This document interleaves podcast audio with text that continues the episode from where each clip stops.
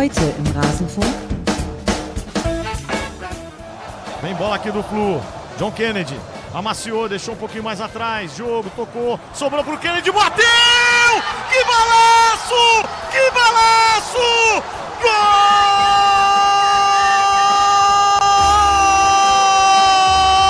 É do Fluminense! Der Blick auf andere Ligen. Fluminense gewinnt die Copa Libertadores, die südamerikanische Variante der Champions League und das zum ersten Mal in der Vereinsgeschichte. Wir wollen blicken auf dieses Finale und wir wollen blicken auf das ganze Turnier. Herzlich willkommen hier in der Ligatur des Rasenfunks. Schön, dass ihr eingeschaltet habt, liebe Hörerinnen und Hörer und schön, dass ich hier zwei Gäste begrüßen kann. Zum einen Johannes Gieber, er ist äh, freier Journalist, unter anderem für die FR, für die TZ. Er kommentiert auch Sporttotal TV, er schreibt bei Freunde und er hat den Podcast Goal Olympico und irgendwie habe ich den Eindruck, das könnte mit unserem Thema hier zusammenhängen. Hallo Johannes, schön, dass du hier mal im Rasenfunk bist. Ja, hi, vielen, vielen Dank für die Einladung. Ich freue mich wahnsinnig. Ähm, ja, dass wir hier über den Fußball in Südamerika reden können, über die Libertadores. Für mich der geilste Fußballwettbewerb überhaupt. Und ähm, ja, ich habe richtig Bock. Sehr gut. Ich bin auch richtig pumped, muss ich sagen. Da hat dieses Intro auch ein bisschen geholfen, dass ich in der, in der Pre-Production nochmal runterleveln musste. Es war dann doch ein bisschen zu laut in der Ursprungsvariante. Das wundert den dritten hier in der Runde gar nicht. Andreas Geipel, den kennt ihr auch schon. Wir haben ja schon mal über die Copa gesprochen. Das ist allerdings jetzt schon, und dafür schäme ich mich, fünf Jahre her. Das war der Superklassiko damals im Finale. Damals war Andreas hier schon zu Gast. Er ist äh, Filmemacher und hat ein, äh, hat mehrere tolle Filme schon veröffentlicht, unter anderem eben auch zum südamerikanischen Fußball. Und ich freue mich sehr, dass er hier ist. Hallo Andreas. Hallo Max, vielen Dank für die Einladung und ja, schöne Runde. Auch dass ich Johannes äh, mal wieder hier habe. Äh, ich habe Mathe dabei. Ich sehe deinen nicht. Oh, euren auch nicht. Max. Nee, ich habe hier den guten alten Kaffee. Ich geh, mach's heute kolumbianisch. nein, nein, geht auch. Ja, ich freue mich auf jeden Fall. Ich bin mal gespannt, was jetzt rauskommt die nächste Stunde. Ich bin auch gespannt. Es ist äh, eine Mammutaufgabe eigentlich, dieses Turnier, also jetzt allein nur diese Ausgabe dieses Turniers zu besprechen. Johannes, weil du jetzt schon so ein Plädoyer fast schon gehalten hast, was macht denn die Copa aus? Naja, muss man ein bisschen größer greifen, glaube ich. Ähm, einfach der, der südamerikanische Fußball ist ja ähm, an sich eine, ich bezeichne das tatsächlich immer so als eine besondere kulturelle Ausprägung, die Südamerika quasi dem äh, Fußball äh, gegeben hat über ähm, ja 100 Jahre oder wie auch immer. Ähm, und natürlich sind das ganz vorneweg einfach die Fans, ähm, die die dieses Spiel so leben wie vielleicht nirgendwo ähm, auf der Welt. Ähm, das sind äh, die, die, die Fangesänge, das sind ganze Orchester, die da mit äh, in den, in den Popus stehen, in den, in den Fankurven stehen. Äh, das sind Choreos und das ist einfach eine, eine ähm, ganz besondere Leidenschaft, die die südamerikanischen Fußballfans da haben. Und das überträgt sich natürlich auch äh, auf die Teams, auf die Trainer, auf die auf, auf die Berichterstattung, ähm, die die äh, auch eine ganz besondere ist. Und ähm, das ist so als Gesamtpaket äh, fantastisch. Und und ähm, der Wettbewerb, die Libertadores, ist natürlich ein sehr historischer äh, Wettbewerb. Früher noch viel mehr als, als leider heutzutage. Dann natürlich auch am Ende so dieses äh, Kräftemessen mit den europäischen äh, Mannschaften, wenn es dann zum Weltpokal mhm. äh, gegangen ist und so weiter. Und ähm, ja, aber für viele äh, Spieler aus Südamerika oder die meisten ist das ähm, der das das Nonplusultra erstmal ähm, wenn man sowohl seine Karriere beginnt, als auch wenn man seine Karriere beendet, wenn man quasi wieder diesen Schritt zurück nach Südamerika geht, da nochmal diesen Pokal äh, äh, zu gewinnen. Und wenn man diesen Pokal auch sieht, ja, der ist ja sehr, sehr mächtig, sehr, sehr groß, äh, über zwölf Kilo, glaube ich, schwer. Ähm, ja, und das ist einfach so ein, einfach so ein Gesamtkunstwerk dieser, äh, dieser Wettbewerb, würde ich sagen. Andreas hat äh, viel genickt. Dir geht es offenbar ähnlich. Ja, also vor allem, ich glaube, die, die eindrucksvolle Szene war ja dieser, ich weiß jetzt nicht, wie alt er wohl war, sagen wir mal, der war zwölf, dieser zwölfjährige Junge inmitten diesem Boca-Pulk an dem, also diese hier Copacabana und dergleichen, die ganzen Strände waren ja voll von, äh, von, von äh, Boca Juniors Fans. Und dann war ja dieser Junge mit seinem Papa und sagte, hey, ähm, ich habe meine, meine Playstation verhökert, mein Papa hat sein Motorrad verhökert, um hierher zu kommen und wir haben nur nicht mal eine Eintrittskarte. Ne, und, und er hat das aber mit so einer Leidenschaft gesagt und halt auch, weiß nicht, Puls 180 und dieses typische, diese typische Latino-Feurigkeit in, in den Augen und in der Stimme. Und da hat man, glaube ich, auch, ja, da kriegt man schon mal so eine Idee, was das für die eigentlich bedeutet, ne? Was das für eine Fahrt ist, ne? Dann ist natürlich Rio auch eine geile Stadt, ne? Die Leute sind eigentlich auch ganz cool, auch wenn mit der Polizei da jetzt ein bisschen Probleme gab, aber an sich ist das natürlich ein absolutes Fußballfest und wird halt dementsprechend äh, zelebriert. 100.000 Fans von Boca waren in Rio de Janeiro. Fluminense durfte in seinem, in seinem, in seiner Stadt äh, versuchen, das erste Mal diesen äh, Titel äh, zu gewinnen. Boca hat versucht, mit Independiente gleichzuziehen, die ja seit den 80ern Rekordtitelträger in diesem Wettbewerb sind. Boca hat aber auch seit 2007 schon die Copa nicht mehr gewonnen. Also sehr, sehr viel Emotionen. Hat man auch in der Übertragung gemerkt. Ich habe selten so viele Menschen beten sehen bei den Hymnen, die gespielt wurden. Und auch, äh, ja, dass man Menschen weinen sieht, ist jetzt nicht so, äh, nicht so äh, ungewöhnlich. Dass es aber so gleich verteilt ist, obwohl einer von beiden ja gewonnen hat am Ende. Naja, also das, was ihr gesagt habt, äh, mal 100, es ist einfach ein sehr, sehr emotionaler Wettbewerb, auch mit negativen Seiten, die gibt es auch. Ich denke, da werden wir heute auch kurz drüber sprechen, aber wir wollen nicht das Negative überbetonen, diesen Fehler, den man ja manchmal macht, wenn man auf den südamerikanischen Fußball blickt, denn es gibt auch ganz, ganz viel Schönes. Auf das wollen wir gleich blicken. Vorher aber erst noch der Hinweis, der Rasenfunk ist Paywall, Werbe und Sponsoren frei. Wir sind rein crowdfinanziert. Wie ihr uns unterstützen könnt, erfahrt ihr auf rasenfunk.de slash supportersclub. Jeder Euro hilft und geht auch an die Gäste.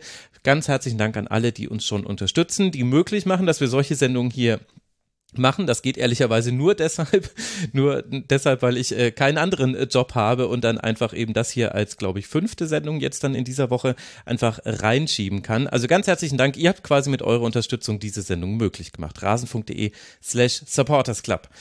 Jetzt blicken wir mal auf dieses äh, Finale. Ich habe schon ein bisschen die Rahmenbedingungen genannt. Äh, Boca, natürlich sehr bekannter Verein, Fluminense sicher auch, gehört zu den großen zwölf der brasilianischen Vereine, ist aber mit Botafogo der einzige, der eben noch nie die Copa gewinnen konnte.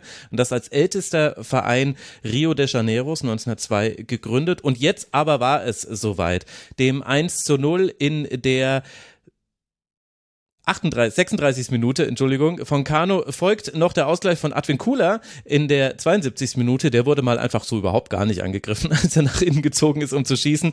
Und dann kam das, was wir schon im Intro gehört haben. John Kennedy oder Janet Kennedy, wie es äh, da ausgesprochen wurde, macht in der 99. Minute wirklich ein wunderbares Tor. Ein wunderbares Tor. Er geht zum Jubeln in die eigene Fankurve, sieht dafür dann die zweite gelbe Karte. Also er fliegt unmittelbar nach seinem Tor mit Gelb-Rot äh, vom Platz. Es gibt eine weitere rote Karte gegen äh, Frank Fabra, dann in der ja, gegen Ende der ersten Hälfte der Verlängerung und obwohl Boca alles versucht, gelingt kein weiterer Treffer. Fluminense trifft noch einmal den Pfosten und so wird jetzt Fluminense de Rio de Janeiro tatsächlich äh, Copa-Sieger, hat es geschafft zum ersten Mal in seiner Vereinsgeschichte. Johannes, ist dann das auch der verdiente Sieger dieses Wettbewerbs? Ja, auf jeden Fall. Ähm, ich meine, das, das Finale war das Finale, de, Finale der Gegensätze. Du hast schon gesagt, äh, wenn man aus, auf die Historie blickt, aber eben auch voll ähm, im, im äh, Spielstil. Ja, also äh, Fernando Diniz ist ja Trainer seit April 2022, ist jetzt auch ein Jahr ähm, mindestens ein Jahr äh, der, der Coach der brasilianischen Nationalmannschaft. Das ist ja schon mal, ohne zu wissen, wer das genau ist, äh, auf jeden Fall mal eine Ansage. Ähm, und er ist halt der, der den ähm, Brasilianern so ein bisschen dieses ähm, Spielgefühl was man früher als Joga Bonito ähm, bezeichnet hat und auch dann, äh, wo, wo, wodurch es bekannt wurde, das so ein bisschen äh, zurückbringt, eine eigene Spielidentität einfach äh, entwickelt mit seinen ähm, taktischen Ansätzen, die es so ähm, eigentlich noch nicht gibt. Die Presse nennt das den, den Dinizismo. Ähm, und wenn man eben das Spiel so revolutioniert, würde ich, würde ich tatsächlich ähm, sagen, ähm, und das eben auch erfolgreich ist, dann ist das so in der in der Gesamtheit äh, erstmal auf jeden Fall verdient. Ähm, die die K.O.-Spiele war, da war Fluminense in, in jedem Spiel überlegen und auch im im Finale ähm, ja, es war klar, dass, dass Boca da äh, eher kompakt stehen will und jetzt nicht äh, diesen ähm, ja, Angriffsfußball irgendwie zelebrieren kann, das können sie einfach nicht. Ähm, oder, oder hat äh, Almiron, äh, seitdem er Trainer ist, überhaupt auch nicht spielen lassen. Das war schon so zu erwarten, dass, dass Fluminense da das, äh, das Spiel macht und ähm, das haben sie gemacht und ich denke, das ist, das ist schon, schon verdient. Wobei man sich auch nicht hätte äh, beschweren dürfen, wenn es dann doch ins Elfmeterschießen geht und Boca dann doch eben äh, gewinnt. Elfmeter-Experten sind sie ja. Äh, aber ich finde, dass es, wenn man die, die, ähm, den ganzen Wettbewerb betrachtet, ist Fluminense der verdiente Sieger und ähm, ja auch eine, eine sympathische Mannschaft, ein fantastischer Trainer und zwei, drei sehr interessante, spezielle Charaktere im Team. Ähm, Fluminense gefällt mir auf jeden Fall. Andreas, geht's dir auch so? Ja, ich muss ehrlicherweise zugeben, ich bin ja normal immer für die argentinischen Mannschaften. Dieses Mal war es aber tatsächlich so, dass ich ähm, wollte, dass Fluminense gewinnt. Einfach weil das über den ganzen Turnierverlauf das die, die attraktivste Mannschaft war. Das, mhm. Also du kannst da echt gut zugucken, wie Jo auch gerade eben schon gesagt hat, haben echt ein paar tolle Einzelspieler, aber das Kollektiv ist wahnsinnig gut. Also wie, wie die, wie die halt zusammen ähm, kombinieren, den Gegner teilweise auch auseinandernehmen können, aber dann halt auch ähm, relativ solide auch verteidigen können. Und wenn man das jetzt gerade mit Boca vergleicht, Boca Juniors ist seit vielen Jahren eigentlich, dass das kann man sich schwer angucken, ob das jetzt Liga ist, ob das international ist. Das ist, äh, jetzt, da hat vielleicht jetzt auch der ein oder andere noch gefehlt, so mit Marcus Rojo als Abwehrchef und Ceballos als einer, der so ein Youngster, so ein Flügelstürmer, der mal ein 1 gegen 1 auch gut gehen kann. Und diese Youngster, die sie sonst noch haben, wie äh, Christian Medina und äh, Valentin Baco waren, ja, waren eigentlich auch schwach, fand ich, im, im Finale. Und irgendwie, das, da, da war schon ein Klassenunterschied da. Ähm, auch so, ich weiß nicht, so generell, Booker, das, das ist keine Mannschaft. Und das, deswegen, also dass das mal aus meinem Mund kommt, dass ich will, nachdem die letzten Jahre die Brasilianer so dominiert haben. Aber ich konnte mir das überhaupt nicht vorstellen, wie Boca das gewinnen will. Also wenn dann auch nur so eine so dreckige ne, ins Elfmeterschießen. Ähm, ja, da hätten sie aber gewonnen, weil so sind sie ja doch in jeder Runde der K.O.-Runde weitergekommen. Genau, das muss man mal sehen, dass man, die haben ja auch kein einziges Spiel gewonnen, ne? Kein einziges K.O.-Spiel gewonnen. ja, ne? Ähm, dann, wenn man mal sieht, äh, Advincula vier Tore, danach kommt Weigern zwei Tore, die spielen die gleiche Position, das sind Rechtsverteidiger. Die haben ja, äh, also die haben ja keine Stürmertore, obwohl sie Cavani haben, der natürlich auch weit über seinen Zenit drüber ist. Äh, Benedetto ebenso. Äh, da, da geht, aber die haben halt auch nicht viele Chancen, ne? auch im Finale. Da ist ja eigentlich, also wenn ich jetzt mal davon absehe, diese zwei Balleroberungen mit dem schnellen Umschaltspiel, war ja, was ja ihre Taktik war, in der ersten Halbzeit einmal was dann ein Fernschuss von Merenziel und das andere diese, sage ich jetzt mal, verstolperte, verpasste Chance, Riesenchance eigentlich von Cavani. Mhm. Da, danach kam ja nichts mehr. Und die, äh, die, äh, die Brasilianer hatten ja jetzt auch nicht massig Chancen, aber spielen halt diese, diese Überlagerung, ne, dass der, dass der Linksaußen auf die rechte Seite rübergeht, so wie vom, vom 1-0 beispielsweise, ne?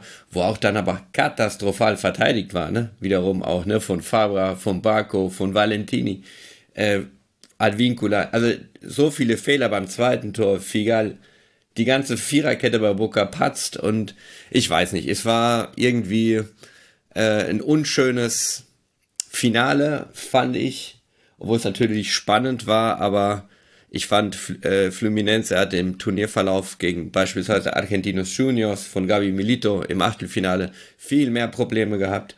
Gegen International, das war auch eine ganz knappe Nummer äh, gewesen äh, im, ähm, im Halbfinale. Und ähm, weiß ich nicht, dass man gegen Boca irgendwie gewinnt und auch so wie es gelaufen ist, auch wenn es jetzt nicht super klar war.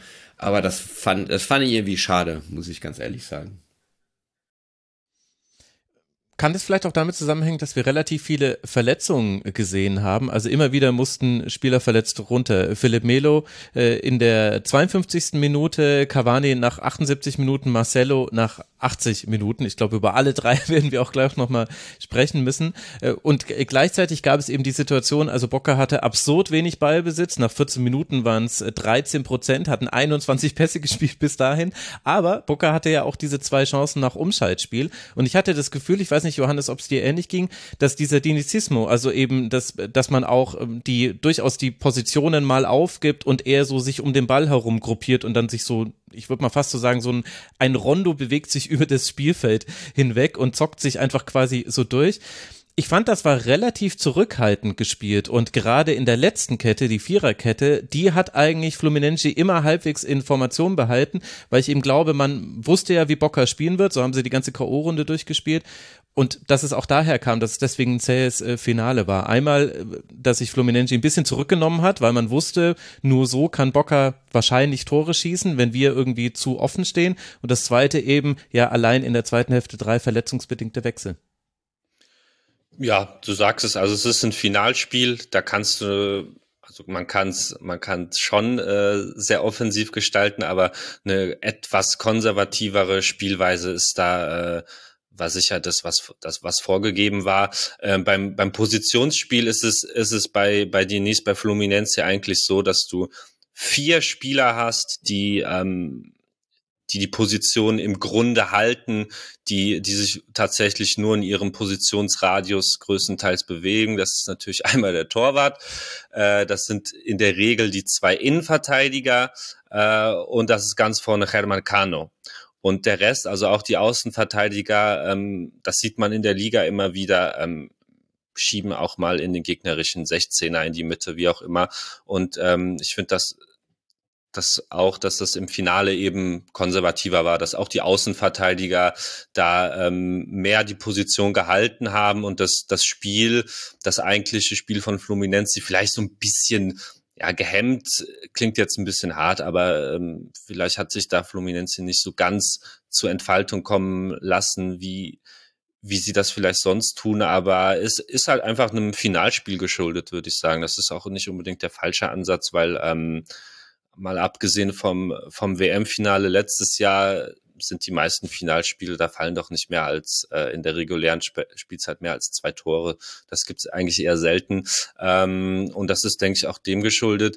Die Verletzungen, ähm, ja, werden sicherlich auch einen Einfluss gehabt haben.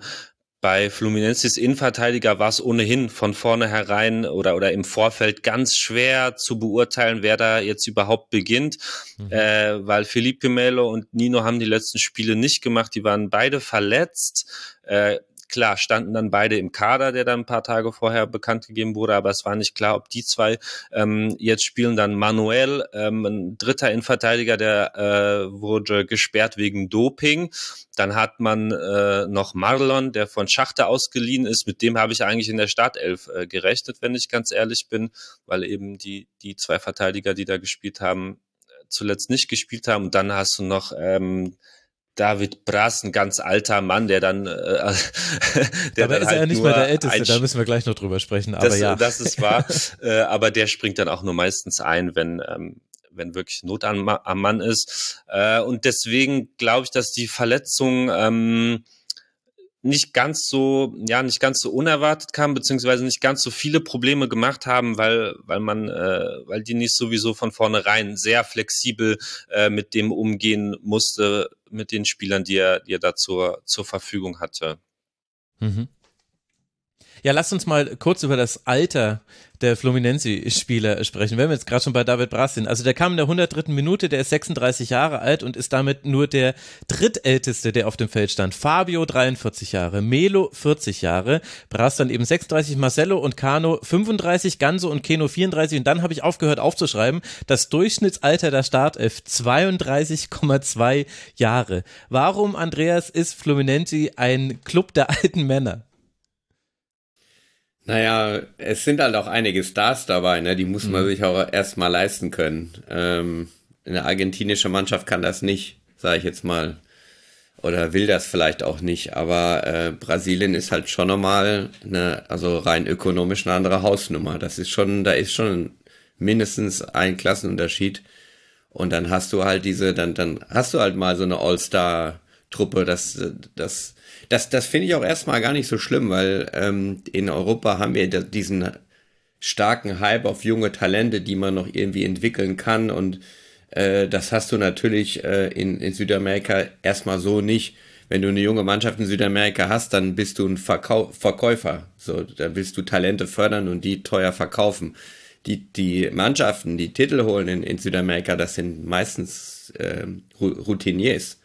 So, ne? Und diese, ich sag mal so, es hört sich, äh, hört sich vielleicht komisch an, aber das, das ist, Marcelo sagt zum Beispiel, das ist der größte Titel meiner Karriere.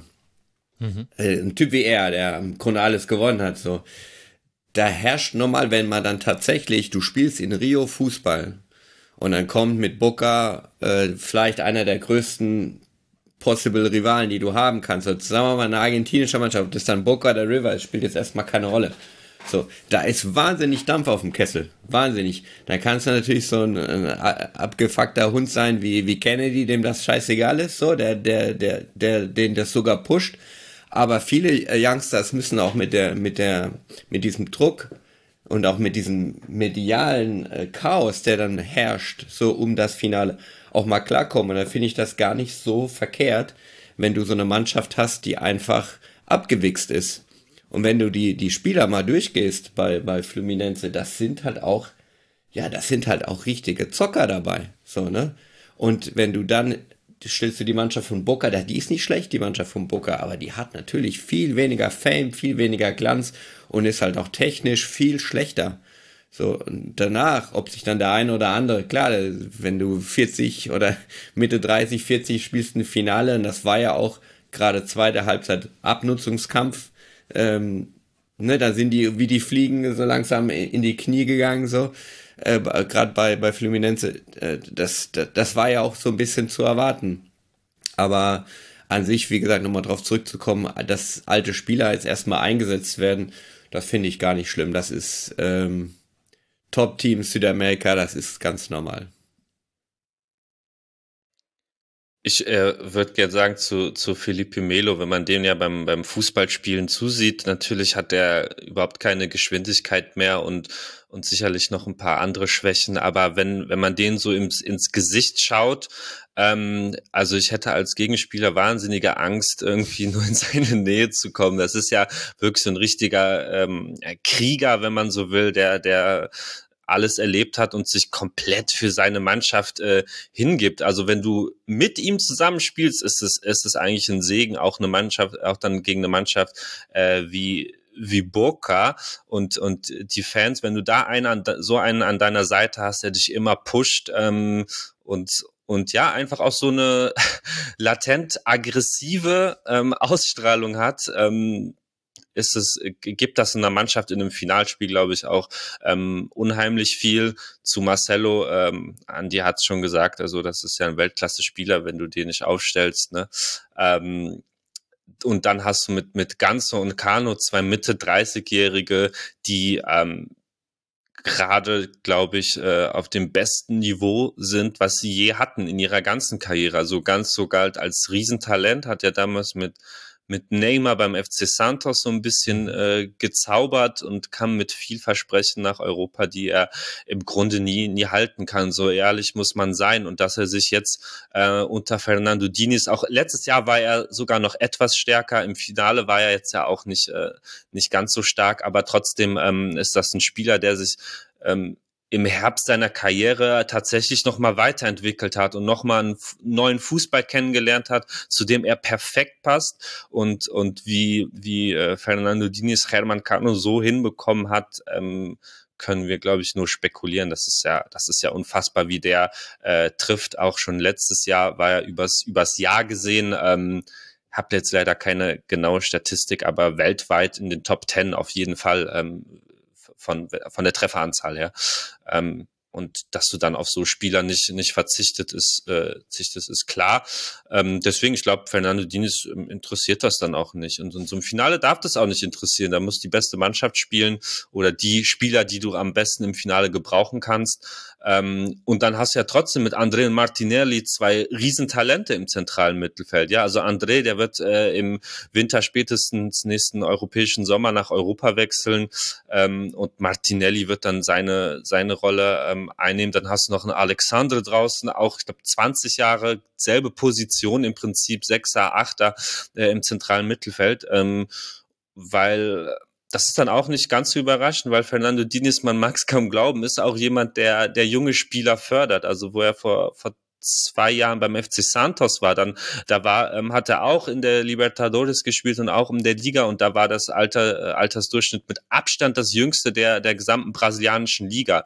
Ähm, der FC Santos hat vielleicht noch mal eine, eine bessere äh, ähm, Akademie so verglichen mit Fluminense. Da kommt dann noch mehr hoch. Ähm, aber das, das erkennt Fernando Diniz dann auch und gibt dann auch jungen Spielern ähm, eine Chance. Jetzt war es halt so, dass da äh, auf jeden Fall die, die älteren Spieler ähm, überwiegt haben sozusagen. Nochmal kurz zu Herman Cano, der ist ja auch Argentinier, der, der zwar seine Karriere nur die ersten Jahre in Argentinien gespielt hat, und erst danach so richtig explodiert ist. Aber ich habe ich hab die Statistik von ihm. Er hat bei Fluminense, er hat 125 Spiele, 81 Tore. Ne, dann nochmal 10 Torvorlagen dazu. Absurd. Das ist schon, das ist schon bärenstark. Und er hat jetzt äh, 13 Tore geschossen in der Libertadores in 12 Spielen. Und das ist, es gibt nur drei Spieler, äh, das ist Onega 66, Luisao 2000, Raffo 67, die überhaupt jemals mehr Tore geschossen haben in der Libertadores.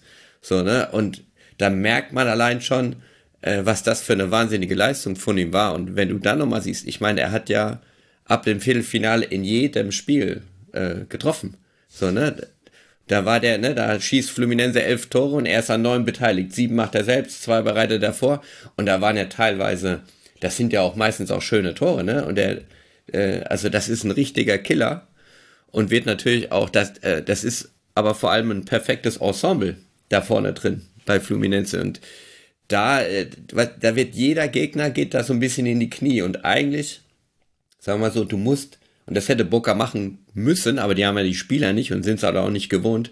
So wie Gabi Milito hat spielen lassen gegen, äh, gegen Fluminense, dieses hohe Pressing, aber mit schnellen, auch jüngeren Spielern, da, da haben die dann immer Probleme bekommen. Ja, das hat man an mehreren Stellen gesehen in den beiden Achtelfinalspielen und auch da war es ja so, dass dann zwei Sonntagsschüsse, vor allem im Hinspiel, beide auch kurz vor Schluss, ne, äh, Fluminense so ein bisschen gerettet haben. Ne, und äh, du wirst dieser Mannschaft halt, äh, wenn du mitspielst, wirst du dahin kaum beikommen, weil die viel zu stark ist. Ne? Und vor allem mit so einem Goalgetter gesegnet ist. Und davon gibt's ja, sind wir mal ehrlich, da haben wir in Europa nicht viele, haben wir in Südamerika auch nicht so viele. Wenn du so jemand hast, der dir einfach, der einfach ein Tor gerannt ist, so, dann, dann bist du titelreif und das war halt so. Dann. Und es, es schien ja offenbar so sein zu müssen. Also Felipe Melo, du hast das gesagt, Johannes, man will nicht äh, gegen ihn spielen, so ein harter Hund. Äh, Außer er gibt dann das Interview nach dem Sieg eben in der Copper. Dann heult er wie ein Schlosshund und ist ganz weich. Genauso ja mit Marcelo. Das war ja auch das, was, glaube ich, in den europäischen Medien am meisten berichtet wurde. Marcelo, der eben mit Real Madrid alles gewonnen hat, was man gewinnen kann und dann sagt, äh, Real wird's mir verzeihen, alle Fans werden mir verzeihen. Das ist der wichtigste Titel meiner Karriere, weil es eben sein Heimatverein ist, zu dem er zurückgekehrt ist. Das waren die, glaube ich, so die Schlagzeilen, die hier angekommen sind. Und eben darüber hinaus gar nicht mehr so viel, fand ich. Also über die Ausschreitungen vor dem Spiel oder Ausschreitungen, also äh, es gab einen Angriff, kann man das so sagen, von, äh, von Fluminense-Fans auf äh, Boca-Fans am Strand äh, von Rio de Janeiro. Das ist noch in den Medien aufgetaucht, aber arg viel mehr war es dann gar nicht mehr so. Deswegen finde ich das schön, dass wir das jetzt anreichern konnten. Ich weiß nicht, sollten wir darüber noch äh, kurz ein paar Worte verlieren? Hatte das eine besondere Qualität? Andreas, du hast was gesagt mit, dass es Probleme mit der argentinischen Polizei gab. Das habe ich jetzt dann wiederum gar nicht mitbekommen. Mit der brasilianischen, Entschuldigung. Brasilianischen, genau. Äh, wäre ein bisschen komisch, wenn es die argentinische gewesen wäre. Die haben ihre Polizei mitgebracht. genau, das war dann das Problem. nee, genau. also, äh, gibt's dazu was zu sagen? Hatte das eine besondere Ach. Qualität? Ich würde sagen, das ist, sind die normalen Nebengeräusche, die bei so einem Spiel immer passieren. Gerade wenn Argentinien und Brasilien aufeinander trifft. ganz, ganz normaler Wahnsinn. Ich glaube, dass das Besondere tatsächlich so absurd das klingt an diesen Ausstreitungen war, dass dieses Setting äh, an der Copacabana, dass die äh, 150 äh, Fluminense-Fans da den Strand quasi stürmen und und äh, auf die auf die Boca-Fans laufen. Ähm, es gab auch ein, zwei Schlägereien, aber es ist nichts sehr Schlimmes passiert zum Glück und ähm, ich glaube, das, das sollte nicht über, über den Wettbewerb, über das Finale und so weiter hinweg äh, äh, ja, es sollte nicht da drüber stehen. Es gab dann ähm, eigentlich danach, glaube ich, wurden von keinen größeren Ausschreitungen mehr äh, mehr berichtet und was dann eher bleiben sollte, sind diese fantastischen Bilder, wo die, wo die Boca-Fans ähm, an der Copacabana feiern mit, mit diesen ähm, blau-gelben äh, äh, äh Pyros äh, äh, sozusagen. Dann gibt es wunderbare Drohnenaufnahmen, äh, ja, wie alle einfach friedlich feiern und eine gute Zeit haben. Und das ist, äh, das ist sehr, sehr schön anzusehen.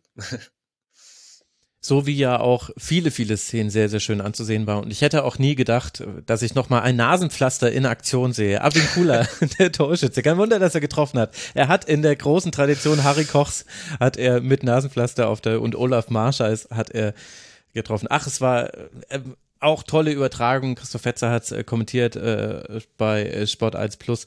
Äh, also einfach ein, ein rundes Ergebnis und wie ihr ja jetzt auch ganz schön rausgearbeitet habt, dann vermutlich mit dem verdienten Sieger, zumindest wenn man es mit jetzt, wenn man jetzt nicht Hardcore-Bocker-Fan ist, muss man sagen, die sportliche Leistung von Fluminense, die war eben einfach sehr, sehr gut in diesem Turnier. Und das weitet ja dann schon so ein bisschen den Blick. Dann lass doch mal so allgemein über diesen Wettbewerb sprechen. Andreas, wer waren denn so für dich die Überraschungen in dieser Copper-Ausgabe? Naja, so große Überraschungen gab es eigentlich dieses Mal nicht, fand ich. Also es gab schon einige, einige Teams, ähm, die, die so ein bisschen überperformt haben und andere natürlich unterperformt haben. Also so eine Mannschaft, also die mir halt gefällt, war Argentinos Juniors, weil, äh, weil ich einfach finde, dass Gabi Milito ähm, einer der besten Trainer in Südamerika ist und der aus Mannschaften das Maximale rausholt. Der, diese, diese Truppen von ihm sind total schwer zu spielen und, ähm, und trotzdem aber attraktiv anzuschauen. Also jetzt nicht nur destruktiver Fußball. Das ist schon, man merkt halt einfach äh, seine Erfahrung im europäischen Fußball und das, äh, das tut äh, so einer, sagen wir mal, Außenseiter-Truppe sehr gut. Äh, danach, ich finde, man kann sich immer Independiente del Valle, kann man sich immer schön, also aus Ecuador. Äh, das ist eigentlich auch so, sagen wir zweite Kategorie. Ähm, die kann man sich auch immer ganz gut äh, anschauen. Aber alles in allem, man muss, man muss trotzdem sagen, ähm, man hat so eine Handvoll brasilianische Teams. Ne? Das ist jetzt Fluminense gewesen. Ich sag jetzt, ich nehme jetzt mal noch Palmeiras dazu und äh, Flamengo. Und man kann natürlich über international, die fand ich auch, die haben mir auch gefallen. Ähm, über die, also die musst du einfach benennen und das ist so, das sind die Referenzen.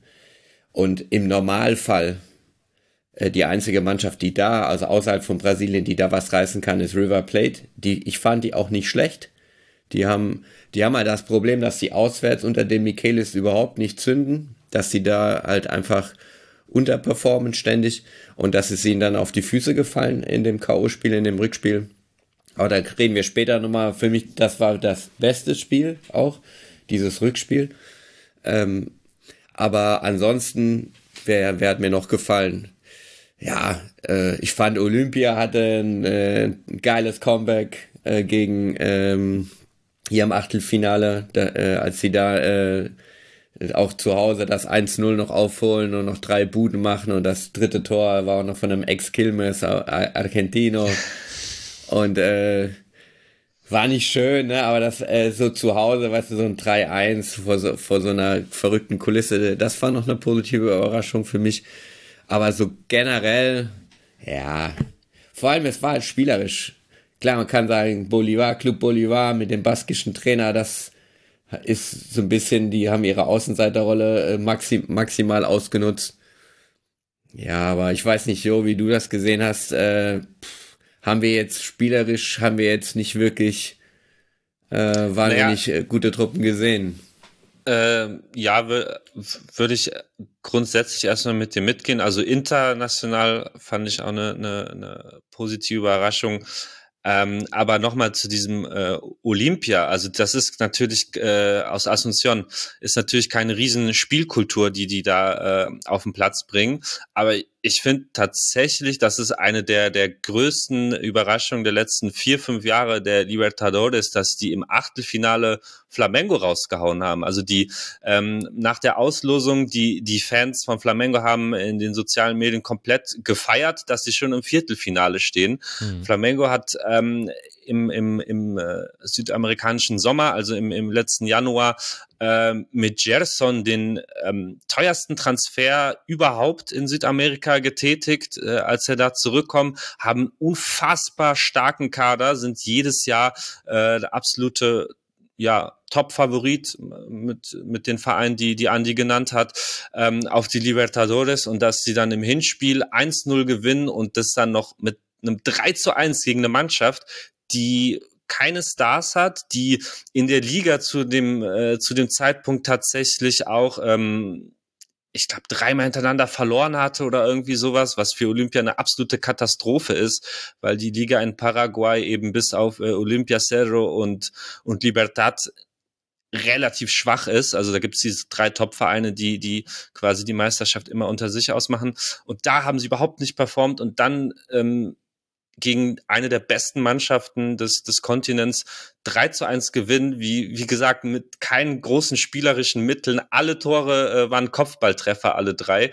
Äh, das hat mir großen Spaß gemacht. Das, das fand ich fantastisch. Ähm, also ich mag Flamengo, aber äh, da war ich überhaupt nicht traurig übers, übers Ausscheiden ähm, und habe mir dann noch extra ähm, ich habe dieses Jahr tatsächlich nicht so viele Spiele live geschaut, leider. Ist ja auch immer nicht ganz einfach mit den Uhrzeiten.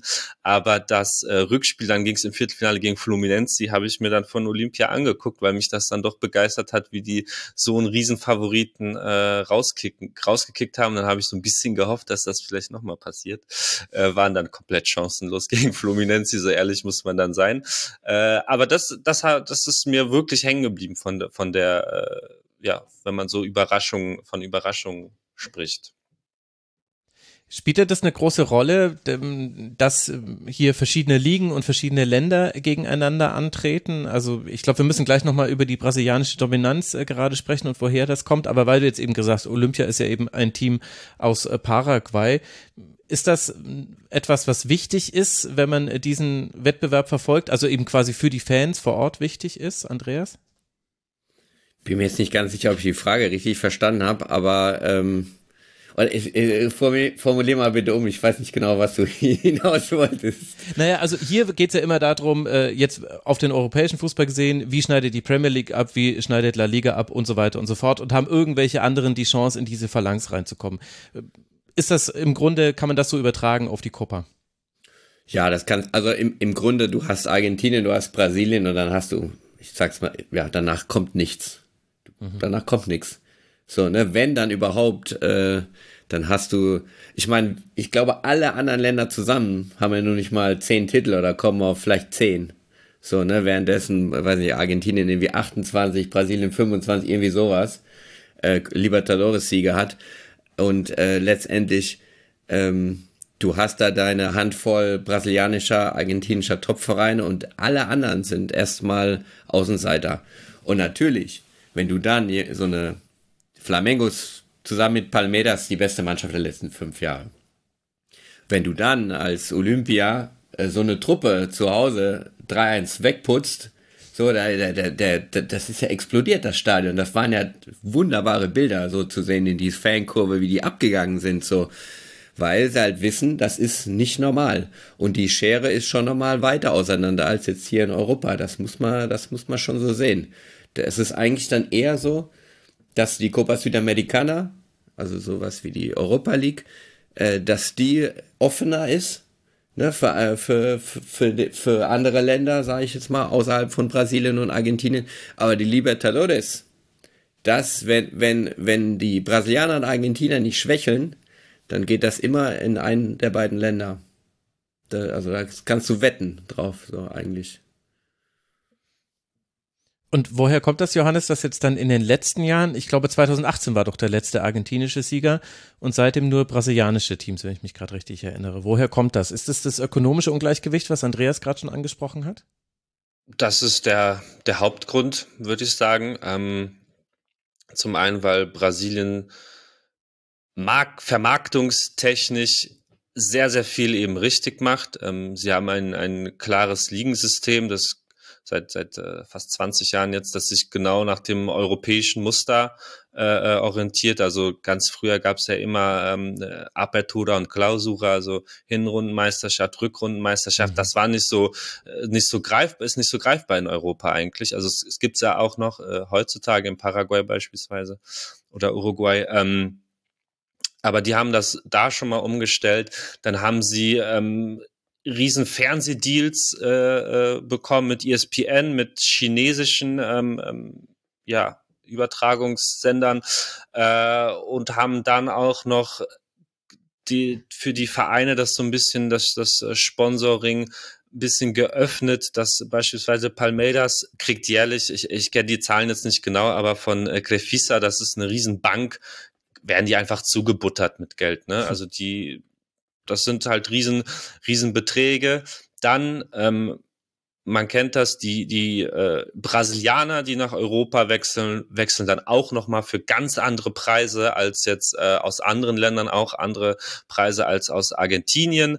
Ähm, und das spielt alles so ein bisschen zusammen. Und gleichzeitig, ähm, da kann Andi sicherlich noch ein bisschen mehr erzählen, äh, muss man muss man auch sehen, dass Argentinien genau das, was Brasilien richtig macht, einfach komplett falsch macht. Also die Liga hat ja 28 Teams, die zweite Liga hat neu 37 Teams, äh, also nur in den ersten zwei Ligen. Dann ähm, wurde jetzt während der Saison irgendwie so halb beschlossen, dass jetzt doch nur noch eine Mannschaft absteigt und dafür drei hochkommen. Nächstes Jahr wird es wohl 30 Teams in der ersten Liga äh, geben. Dann gibt's halt eine Meisterschaft, wo jeder einmal gegen einen spielt. Das ist sozusagen die reguläre Meisterschaft und dann gibt's jetzt seit äh, zwei, drei Jahren die in, in, der, in der zweiten Saisonphase die Copa de la Liga, wo dann sich die Liga spaltet in zwei Gruppen und dann spielen sie da gegeneinander und dann gibt's die ersten vier gehen ins Viertelfinale. Also es ist so ein bisschen äh, ja einfach verkompliziert und und nicht so geradlinig und und das macht es einfach unattraktiver. Ähm,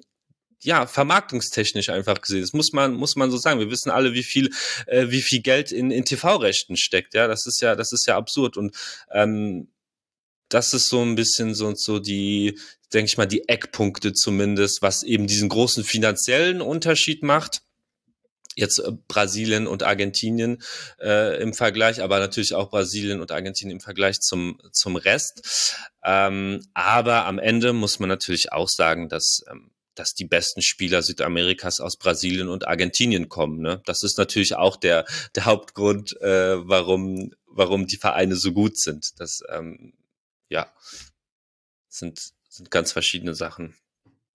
Ich wollte da, da nochmal äh, was ergänzen.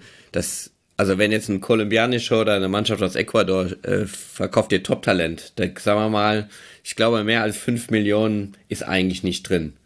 Eine argentinische Mannschaft, eigentlich kannst du Faktor 3 nehmen. Eine argentinische Mannschaft verkauft ihr Top-Talent dreimal so teuer für 15 und eine brasilianische nochmal dreimal so teuer für 45.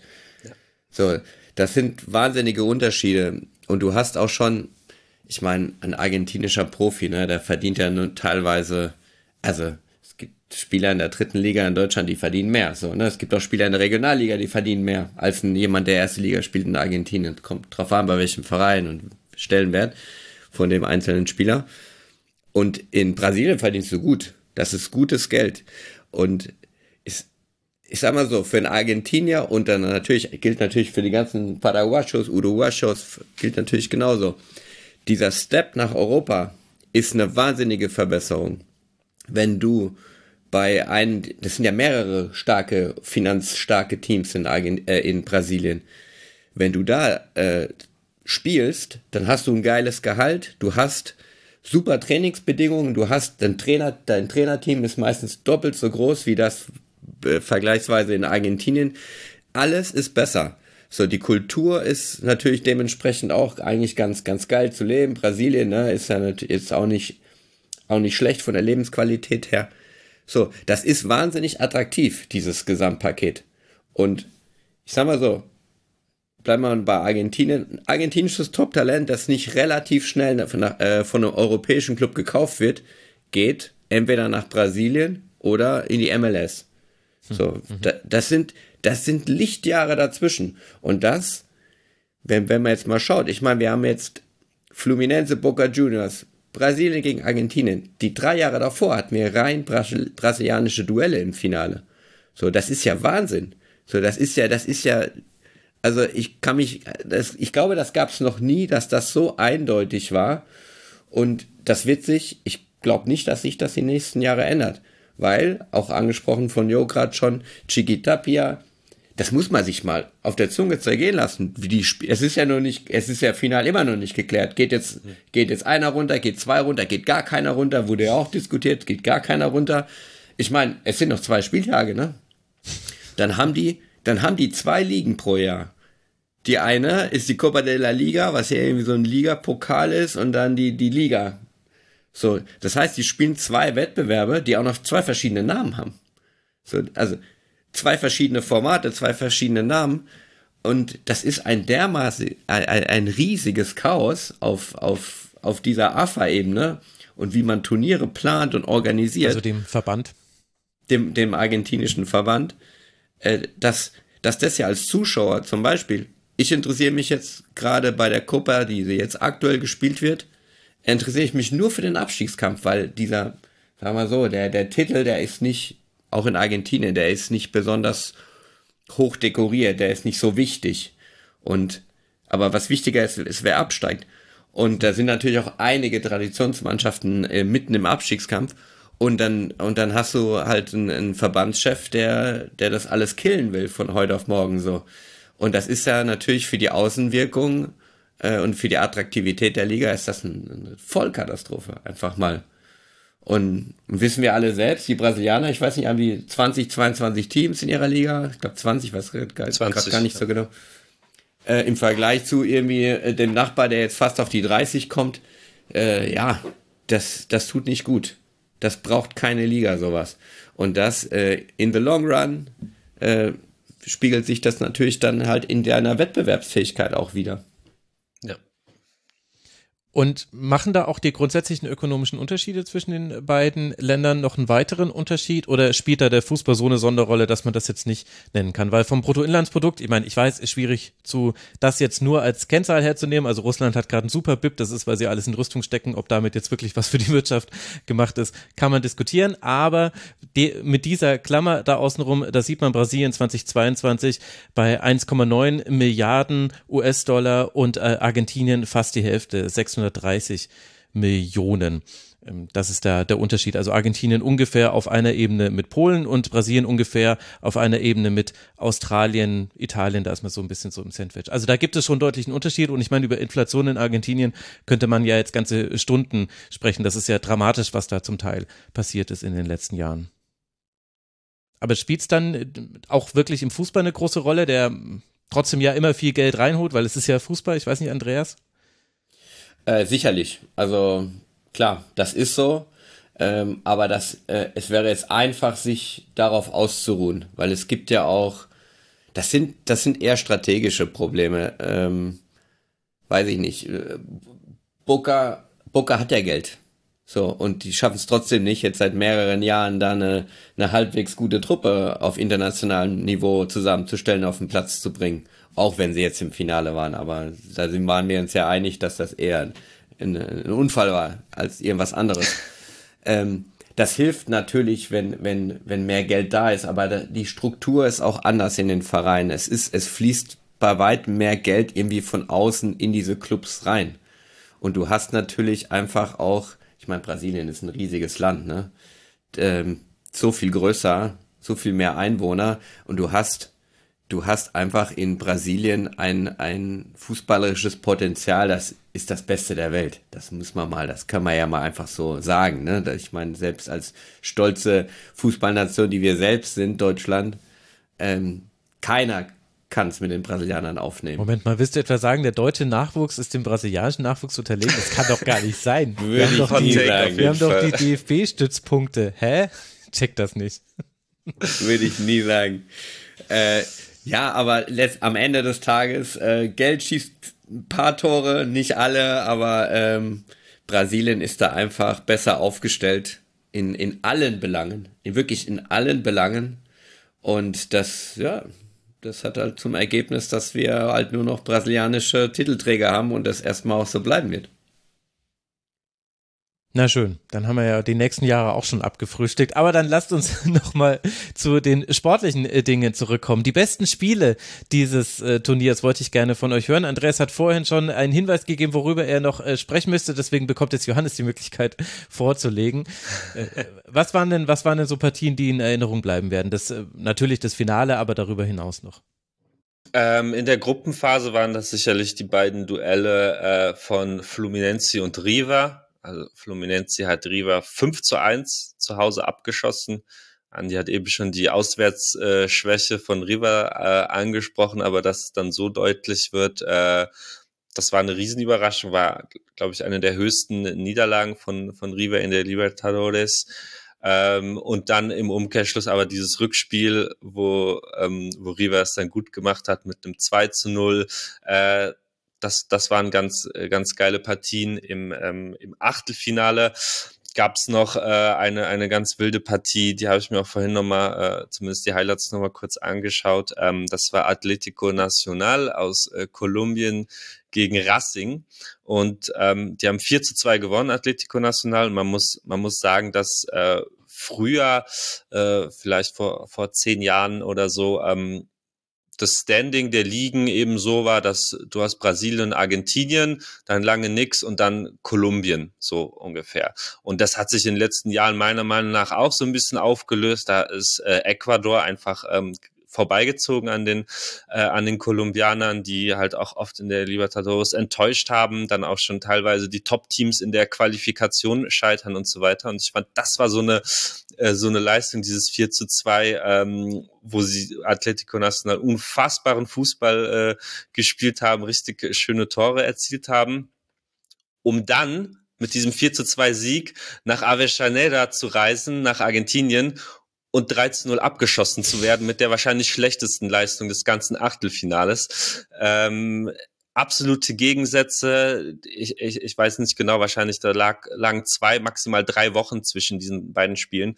Ähm, absolut unverständlich, aber natürlich auch diese dieser äh, Heimvorteil in, in Südamerika ist auch nochmal, glaube ich, nochmal ganz anders als, ähm, als in, in Europa, wie die, wie die Vereine agieren, zu Hause und auswärts und was da natürlich für eine, für eine Atmosphäre herrscht in den Stadien bei Stadien bei diesen ähm, Spielen ähm, absolut verrückt.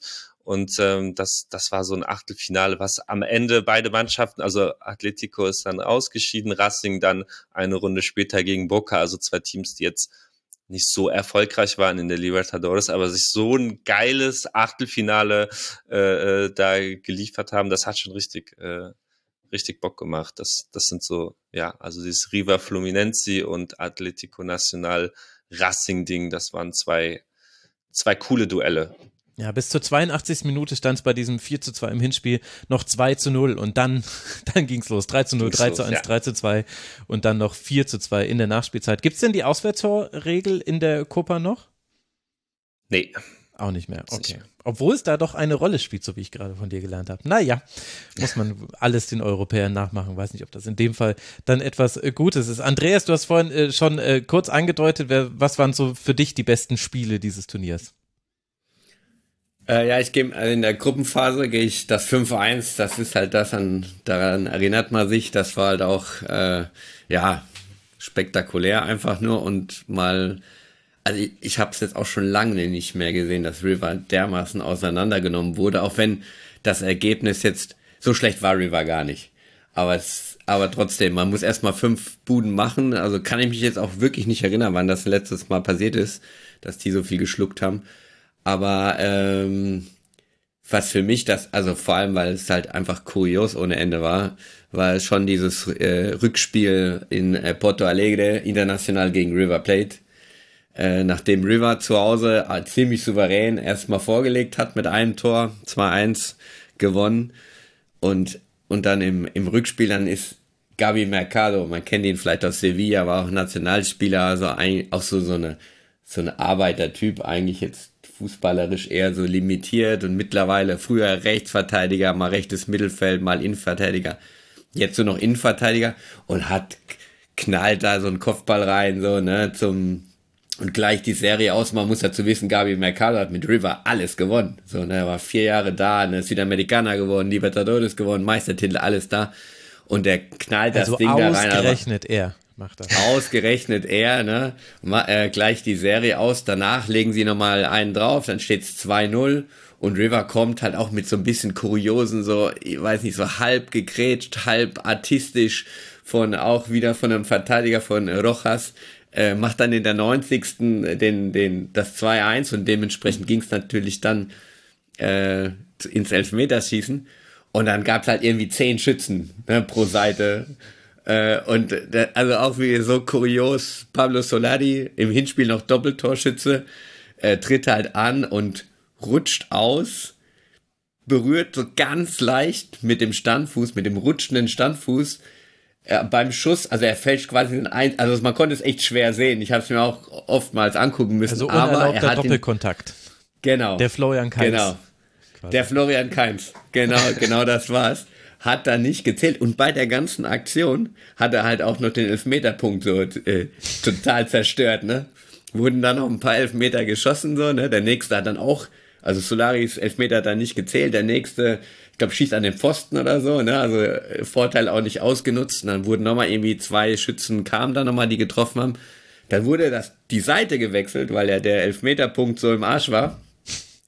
Und dann kommt die, kommt ausgerechnet Rojas, der die, der den Last Minute äh, äh, quasi geschossen hat und knallt das Ding gegen die Latte. So bei dem ersten Elfmeter das äh, auf die andere Seite und dann kommt äh, Rochet, der Tormann, der Uruguayo und und macht halt den entscheidenden Elfmeter rein. Und irgendwie das war so von, weiß ich nicht, so das war, da war vieles drin. Das da war eigentlich alles drin, was du von so einem Libertadores-Spiel, was du sehen wolltest. Und deswegen war das für mich so, äh, ja, das war Partidazo, das war, das war geil. Fantastisch, ja. Ey, wirklich, das ist so, ich habe jetzt, ich werde mir auf jeden Fall die Highlights von diesem Spiel nochmal angucken. Du hast mich jetzt richtig, richtig heiß gemacht. Eigentlich äh, hätten wir das während des laufenden Wettbewerbs machen müssen. Ach Mann, ich schaff's immer nicht, noch mehr Sendungen einzuschieben. Das ist äh, richtig schade, denn dann hätten wir auch schon mal über Shooting Stars gesprochen, also äh, Spieler, die vielleicht nochmal woanders eine große Rolle spielen werden. Wir haben jetzt schon gelernt, warum für manche Vereine quasi, die das, der Endpunkt für Spielerkarrieren sind und deswegen auch ältere Spieler da spielen, aber ja sogar in so einer Rentnertruppe, sage ich jetzt einfach mal, wie bei Fluminense, spielen ja auch junge Spieler. Kennedy ist ja zum Beispiel einer von ihnen. Johannes, wer sind denn so junge Spieler, auf die wir ein Auge werfen sollten? Du hast ja vorhin auch schon zwei Namen genannt, weil sie eben vielleicht auch mal im europäischen Fußball ankommen könnten.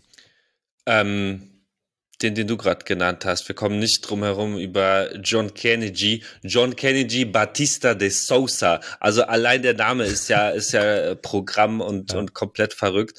Ähm, der Typ, der ist 21 und was der in seiner Karriere schon erlebt hat, das ist, das ist absurd. Das ist, ähm, also mal, mal ganz ab, äh, davon abgesehen, dass er eine unfassbare Qualität hat, ist es auch, was, ähm, was er an Höhen, Tiefen auch oft sehr selbstverschuldet äh, durchgemacht hat, ähm, ist es einfach ein Typ, ey, ich hoffe, dass der sowas von den Durchbruch schafft, weil, äh, also wenn man so seine Qualitäten ähm, an, ansieht, er ist unfassbar sicher im Eins gegen Eins, im Abschluss, äh, tollen Distanzschuss, ist verdammt schnell, kann kann gut, äh, äh, ähm, gut im Kombinationsspiel, sonst wird, wird er nicht in der Mannschaft von Fernando Diniz spielen. Ähm, das passt alles. Und ähm, wir, wir, wir können ja vielleicht kurz, kurz so auf die letzten zwei Jahre von dem Typen mhm. schauen. Oder also er hat schon in, sein, in seiner Jugend, das ist jetzt ein bisschen mehr als zwei Jahre, hat er schon sehr oft die, die Clubs gewechselt, weil äh, hier und da hat er sich mal mit einem Mitspieler angelegt. Dann hat ein Trainer, wollte ihn mal äh, umschulen zum Rechtsverteidiger, es hat ihm nicht gepasst äh, und ist dann von selbst gegangen. Und man muss wissen, das ist ein Typ, der kommt aus schweren Verhältnissen, aus einer Favela, ist äh, hat viel gesehen in seinem Leben so, wie man hört zumindest. Ähm, und hat dann äh, schon relativ unterklassig gespielt und auf so einem ähm, Turnier, das sind ja auch diese dieses Turnier-Scouting in Brasilien ist ja komplett ausgeprägt bei diesen Jugendturnieren. Das ist, äh, das ist unglaublich, was da äh, erstens geleistet wird und was da für Scouts überall äh, in den letzten Provinzen äh, äh rumlaufen in diesem riesigen Land. Und da hat äh, John Kennedy, ich glaube, es war in der U15, wenn ich mich nicht ganz irre, ich, ich bin mir gerade nicht ganz sicher, ähm, hatte dann Turnier alles auseinandergeschossen und äh, wurde dann nochmal von Fluminense äh, äh, verpflichtet. Dort hat es ihm gefallen, hat sich dann so ein bisschen gesettet, dann vor zwei Jahren äh, sein Debüt gegeben und kam so langsam rein und dann ähm, das Fla-Flu, also das, äh, das, das Derby Flamengo gegen Fluminense ist so in Brasilien vielleicht so das, das größte, größte Derby. Da gibt's noch in, in Sao Paulo natürlich auch noch ein paar große Spiele, aber das Fla-Flu ist sehr historisch und äh, schießt mich tot, wie viele Partien da äh, in den letzten äh, 100 Jahren absolviert wurden. Ähm, er ist eigentlich in dieser Saison dritter Stürmer. Äh, Fred, den kennen wir noch von der WM 2004, hat sich verletzt. Raúl Bobadilla, Oho. der auch zum Kader gehört hat, war auch verletzt und dann musste John Kennedy rein und hat in diesem ja größten, äh, einen der größten Spiele ähm, äh, für Fluminense. Das habe ich tatsächlich auch live gesehen und da ist er mir zum ersten Mal so richtig aufgefallen. Das war im September 2021. Hat er einfach einen Doppelpack erzielt. Aus dem Nichts hat er dieses großartige Spiel mit fantastischen Toren ähm, entschieden dann, man kennt's, Riesenhype, Riesen-Euphorie ähm, und dann der Absturz. Hat dann im ähm, im Januar hat er nochmal in der Copinha gespielt. Das ist so das größte Jugendturnier in Brasilien, wo auch Enrique so äh, da alles auseinandergeschossen hatte, wo, wo diese, diese ganzen Videos über den, äh, den Stürmer da so kamen. Da hat John Kennedy auch mitgespielt, auch gut, äh, gut performt.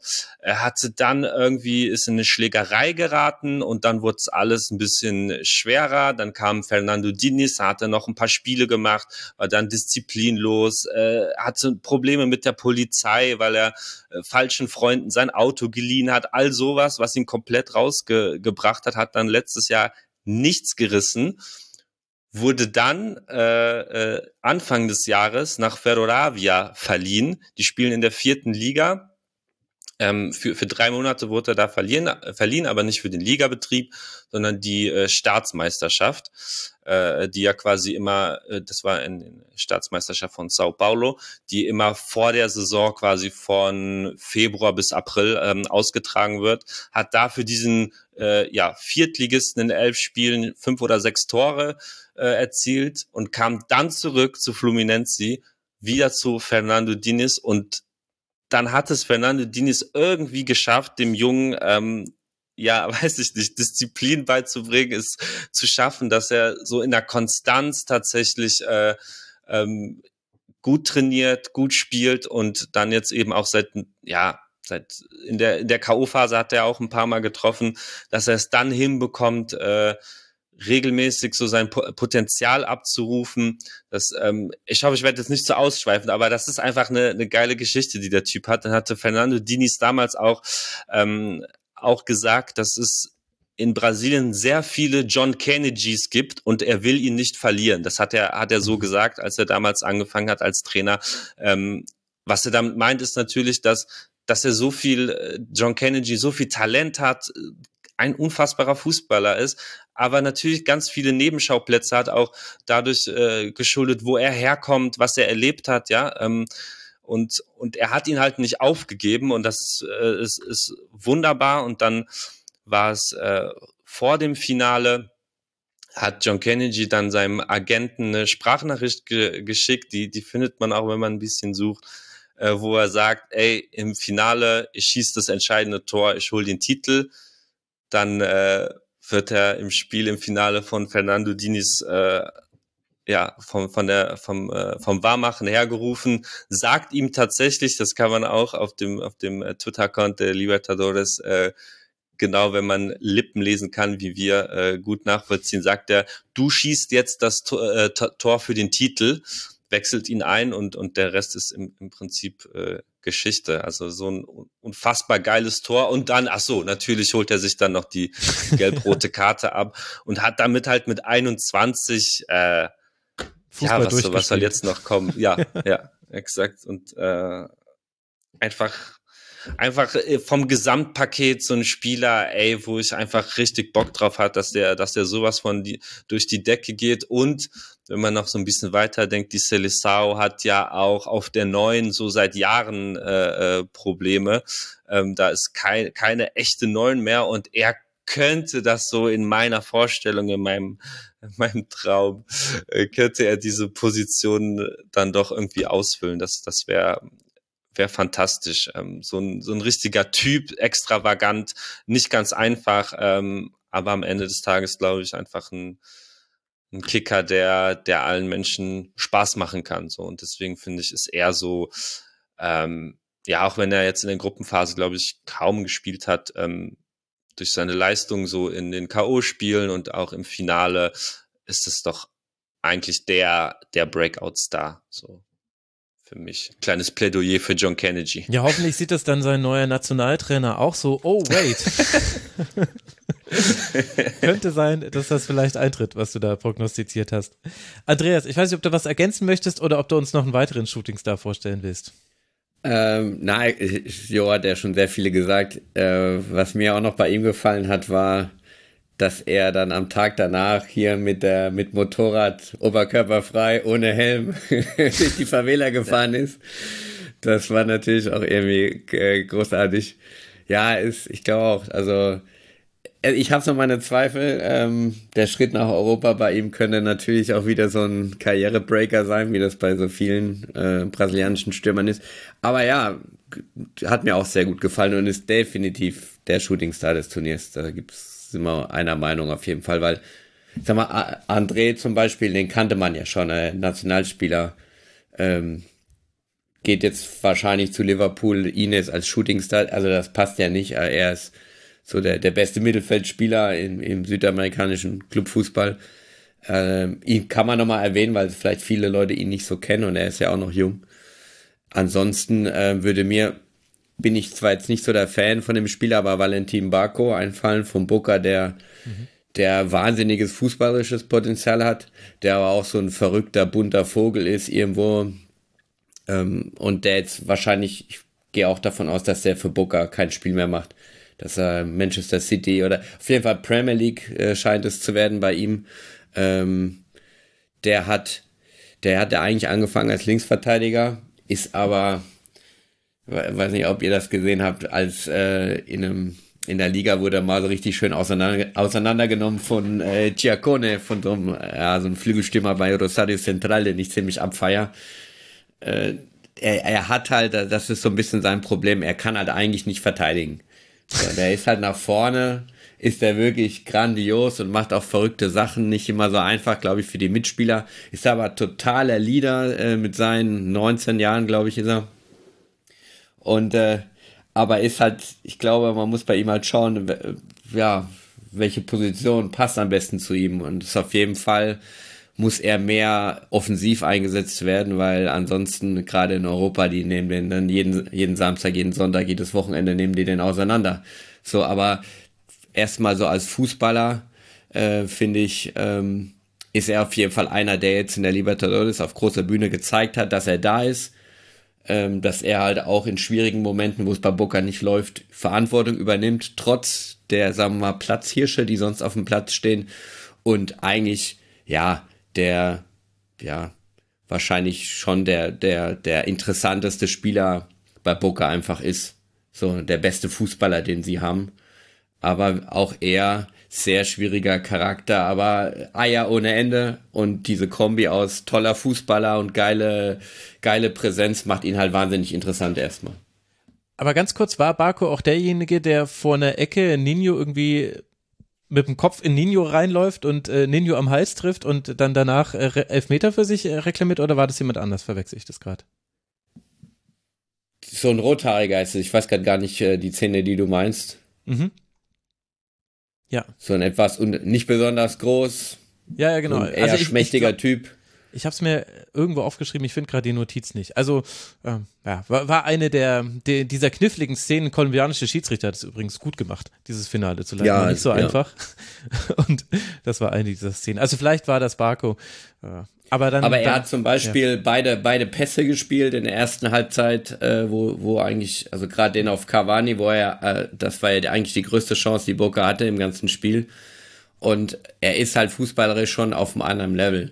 Mhm. Aber trotzdem fand ich jetzt mal, er war trotzdem unterm Strich war ich enttäuscht von seiner Leistung, auch von Christian Medina, der auch ein Spieler, der mir eigentlich gefällt. Der ist aber auch nicht in dieses Shooting Star, dafür ist er auch schon zu lange am Start. Ähm, aber Baku hat jetzt so, das ist halt auch wichtig, ne, für europäische Scouts äh, oder äh, Entscheider zu sehen, äh, wie präsentiert sich einer. Ne? Das kommt natürlich nicht gut an, erstmal, ne, dieses, sagen wir, äh, unfaire Spiel. Aber trotzdem, du musst in jungen Jahren, wenn du so ähm, wie diese zwei Jungen, über die wir jetzt geredet haben, mit so einem Selbstvertrauen, weil es geht ja immer da, darum, schafft es, schafft es jetzt dieser Spieler, dieser Latino in dem Falle, schafft er das auch in Europa? So, und dann, da, du brauchst einfach willensstarke, selbstbewusste Jungs. Weil es wird nicht immer alles so gut laufen. Nimm, nimm Kennedy zum Beispiel aus, aus seinem Umfeld raus. Da kann ja alles passieren. So, vielleicht ist das sogar gut für den. Und, und Barco ist halt auch einer, der, der muss mal in so eine europäische Top-Team und dann braucht er auch mal so einen Leader an seiner Seite, äh, der ihn auch mal ein bisschen in die Schranken weist. Danach auf dem Platz wird er auch bei einem europäischen Top-Team einer der besten Fußballer immer bleiben. Aber es geht halt, das ist halt auch ein Spieler, der, der geht vorm, vorm Dribbling, stellt er sich auf den Ball, solche Sachen. Auf der Bühne Libertadores, das kannst du ja im Grunde nicht machen. Ich meine, das ist ja fast schon assi. So, ne? Also wenn nicht der Verteidiger, dann willst du den einfach nur noch wegsensen. Erstmal, ne? Aber der findet das auch geil, so, ne? Dieses Provokante. Und, und schnauzt dann halt aber auch solche, solche Legenden wie Cavani an, wenn er der Meinung ist, ey, der, der, der läuft falsch, der läuft nicht genug oder wie auch immer. Und das ist, das ist eine Qualität erstmal. Die muss man natürlich so ein bisschen äh, managen, aber der Junge hat eigentlich, wie, wie man, no tiene techo, der hat kein Dach. Das heißt, der hat äh, mega Potenzial. Aber, wie gesagt, ein bisschen zügeln und man muss für ihn seine Position finden. Und meine Meinung, die des Linksverteidigers ist es nicht. Er hat kein Dach, was für eine schöne Formulierung. Die versuche ich jetzt, die versuche ich mir auf jeden Fall zu merken. Ich wollte mit euch noch über eure Lieblingsanekdoten von diesem Turnier sprechen. Ich bin mir aber nicht sicher, ob wir das vielleicht sogar schon mit den besten Spielen auch schon äh, mit absolviert haben. Johannes, ist dir was äh, darüber hinaus in Erinnerung geblieben, was wir jetzt noch gar nicht thematisiert haben? Es kann ja auch abseits des Feldes passiert sein. Äh, muss ich ein bisschen überlegen. Mir ist noch eine Szene aber äh, eingefallen, was, ähm, was auch tatsächlich immer wieder äh, passiert und nicht unbedingt äh, äh, ja für den südamerikanischen Fußball Ball spricht, aber es war eine, eine K.O.-Partie von In, äh, International. Ähm, ich weiß aber leider nicht mehr, welches Spiel das war, wo einfach äh, Tränengas ins Stadion eingedrungen ist, weil äh, die Polizei das dann auch mal draußen gegen Fans eingesetzt hat und dann reingezogen ist, Spiel wurde unterbrochen, Fans mussten da aus dem Block sind da so ein bisschen, bisschen geflüchtet, ganz, äh, ganz hektische Szenen. Ging dann auf einmal nach 15 Minuten, warum auch immer, einfach wieder weiter. Ähm, aber sind auch immer wieder natürlich so ähm, die äußeren äh, Beding Bedingungen oder äh, vor zwei Jahren, wo, wo die großen Proteste in Kolumbien waren, eigentlich dieselben selben Szenen, also außerhalb des Stadions Riesenproteste, Polizeiaufgebot und auch das Tränengas ins ins Stadion. Das sind ähm, ja, das gehört halt auch dazu. Ne? Also so so so ehrlich muss man sein. Das war was was mir noch eingefallen ist. Ansonsten, ich weiß nicht, Andi. Ähm, das ein, ja, mir fällt noch ein, als es ja noch Absteiger gab in Argentinien, ist ja mal der Pokalsieger ah. abgestiegen, Patronato, die äh, als Pokalsieger natürlich für die Libertadores sich qualifiziert haben und ähm, natürlich nicht weitergekommen sind, aber zwei Siege geholt haben äh, aus der Gruppe und das fand ich für einen Zweitligist, der personell total neu besetzt war, äh, fand ich das schon gut. Ne? Also dass man auch noch äh, jetzt vielleicht nicht mehr am sechsten Spieltag, aber dass man zumindest noch kurz vor Schluss die Möglichkeit hatte, in die Südamerikaner als Gruppentritter reinzurutschen. Ähm, das kann man nochmal erwähnen. Das war so meine, meine kleine Menschen an der Stelle. Schade, man hätte, ich hätte gerne die Mannschaft gesehen, weil die ja total, also Copa Argentina, ähm, Boca geschlagen, River geschlagen und zwar nicht glücklich, sondern die haben die, das war eine, eine Marschierermannschaft, eine Pressing-resistente, hohes Anlaufen und trotzdem irgendwie so eine Spielkultur. Die sind ja dann sind ja abgestiegen über diesen Dreijahresdurchschnitt. Die wären ja an sich nicht abgestiegen, wenn es jetzt normal ist, so wie wir das kennen, Abstiegsformat europäisch, dann wären die gar nicht abgestiegen in diesem Jahr. Das fand ich schade, dass sie dann mit so einer komplett neuen Truppe dann zumindest in eine leichte, zumindest in eine leichte Gruppe reingekommen sind, aber haben ihre zwei Siege geholt. Das, das hat mich irgendwie dann auch so ein bisschen gefreut für diesen, ja, Provinzclub, will ich es jetzt mal nennen. Aber kannst du kurz erklären, Abstieg über drei Jahreswertung, war das jetzt wieder sowas, was man sich ausgedacht hatte, dass, also, hm. hä? Das ist schon lange, das ist schon lange so. Also ah, okay. du steigst über, äh, über einen Koeffizienten ab. Also du, da wird, wird halt geschaut, wie viele Punkte machst du geteilt durch die Spiele. Und das ist dein, das ist dein Abstiegskampf. Also du kannst letzter werden und nicht absteigen, wenn du halt deine Jahre davor, deine ein, zwei Saisons davor, wenn die gut waren. Ja, okay. So, da, da sind dann teilweise, also das macht, das ist halt auch wieder das, ne? Ihr, diese, diese, das gibt's schon erstmal, es gibt schon lange, das schützt ja die großen Mannschaften. Weil jeder kann ja mal, so wie Schalke zum Beispiel, ne? Ähm, kann ja mal, mal absteigen. Du hast doch gesagt, große Mannschaften. oh. Wobei, so wie Schalke gespielt hat, die werden über drei Jahreskoeffizienten ja. auch irgendwann abgestiegen, so wie HSV und so weiter auch. Genau. Aber, ja. Nee, aber das, das ist schon so, weil du kannst ja mal ein schlechtes Jahr haben und dann rettet dich quasi der, der Drei-Jahres-Punktedurchschnitt. Ähm, ja, das ist halt auch so ein Ding, das gehört eigentlich abgeschafft. Das ist totaler Quatsch. Weil es dann halt auch für manche Mannschaften, wenn die dann sehen, so, ah, okay, ich werde nicht mehr Meister, aber ich steige halt auch nicht ab, dann ist die Saison fast schon gelaufen. So, ne? Nutzen aber auch wiederum andere Clubs so, Welles macht das immer mal wieder gerne, dann haben, dann schicken die so eine U23 aufs Feld, mal über mehrere Spiele. So, ne, ist dann für deine Jugend, wenn die dann nicht so viel Druck haben, kann auch mal wieder gut sein, aber, aber letztendlich ist es totaler Quatsch und äh, da wird ständig was geändert. Äh, da ist auch manchmal auch gar nicht so einfach, äh, up to date zu bleiben, weil ne, aus irgendeiner Bauch, weil zwei Fan nicht zu viel getrunken, weißt du, so, ah ja, komm, wir machen keinen Abstieg. Aber wie ist denn Geil. das mit den Aufsteigern so, ne? dann? Weil die haben ja noch nicht äh, zwei Jahre da gespielt. Beginnen die dann bei null und bei denen zählt dann der aktuelle Schnitt nur? Ja. Genau, und der ist natürlich dementsprechend, du kannst halt schnell hoch, aber auch schnell runter, ne, weil, also es ist wirklich, äh, deine Punkte geteilt durch die Spiele. Und das ist dann so mit nur ungefähr 1,0, 1,1, 1,2 und da steigst du ab. 1,2 reicht wahrscheinlich noch, um drin zu bleiben.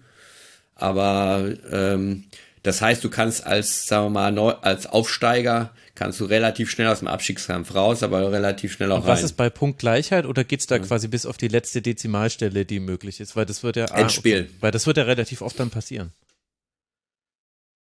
Ja, das haben wir jetzt eventuell, ja, müssen wir erstmal gucken, ob es denn tatsächlich Absteiger gibt, ne? Wir hatten ja vor kurzem, vor einer Woche hatten wir vier punktgleiche Mannschaften da unten drin, ne? Äh, wie wird das dann gemacht, ne? Mit äh, Halbfinale, nochmal Finale, ne? ah, das ist alles, oh, ne? Auch die ganze, und das ist ja schon kurios, wie die, wie die Mannschaften absteigen. Und dann musst du dich mal da äh, beschäftigen äh, über diese National B, die zweite Liga, wie die aufsteigen wie kompliziert das ist mit diesen ganzen Finalspielen und dann dir, der Erste gegen den Ersten und dann später nochmal da und dann der Zweite gegen den Achten aus der Zone, aus der anderen Zone. Katastrophe. Katastrophe. Hört sich an wie Belgien. Das ist, äh, müsste man mal rausfinden, ob das dieselbe Agentur ist, die damals Belgien und die Schweiz beraten hat bei ihren, bei ihren neuen Playoff-Modalitäten. Mir ist doch noch eine Anekdote ja. zur Libertadores eingefallen und zwar ähm, ein Rekord, der gebrochen wurde.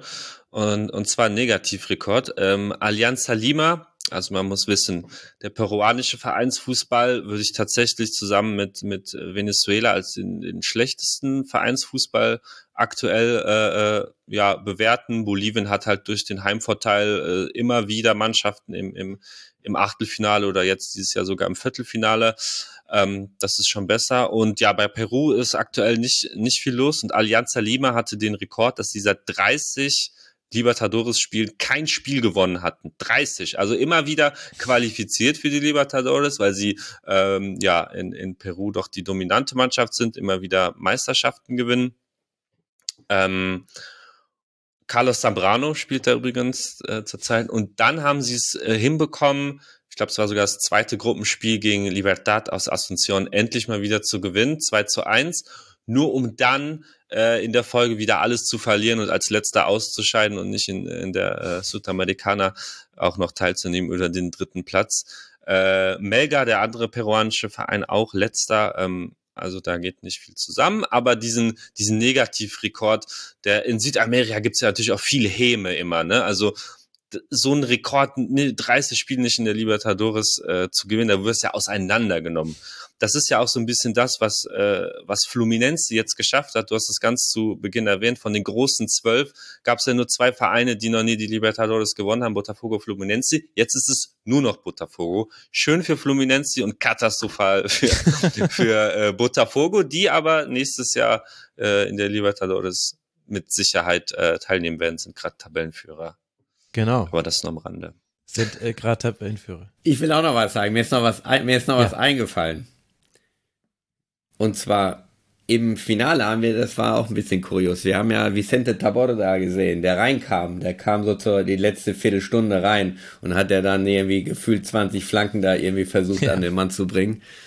Und das war, äh, was da auch historisch war, das war sein erster Auftritt in Libertadores. Also du machst ein Debüt im Finale. So, das gab es zumindest in der Vereinsgeschichte, zumindest bei Boca gab es das nicht, kann mal bei einem anderen Verein so gewesen sein.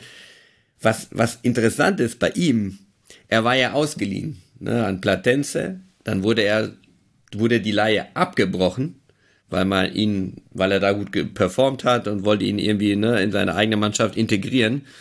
Hat ihn dann, ich glaube, der hat 200 Minuten gespielt insgesamt für Boca bisher in der, in der ganzen Serie, also in der Liga bringt ihn aber dann im Finale, gibt ihm jeden Ball, also ich glaube, am letzte Viertelstunde, da war er Taborda Flanke, abgewehrt, Taborda Flanke, abgewehrt, die ganze Zeit also gibt ihm diesen, diesen Hotspot im, in einem Finale, wichtigstes Spiel der letzten Jahre, um ihn dann aber nach dem verlorenen Finale ins Training der U23 oh zu stecken.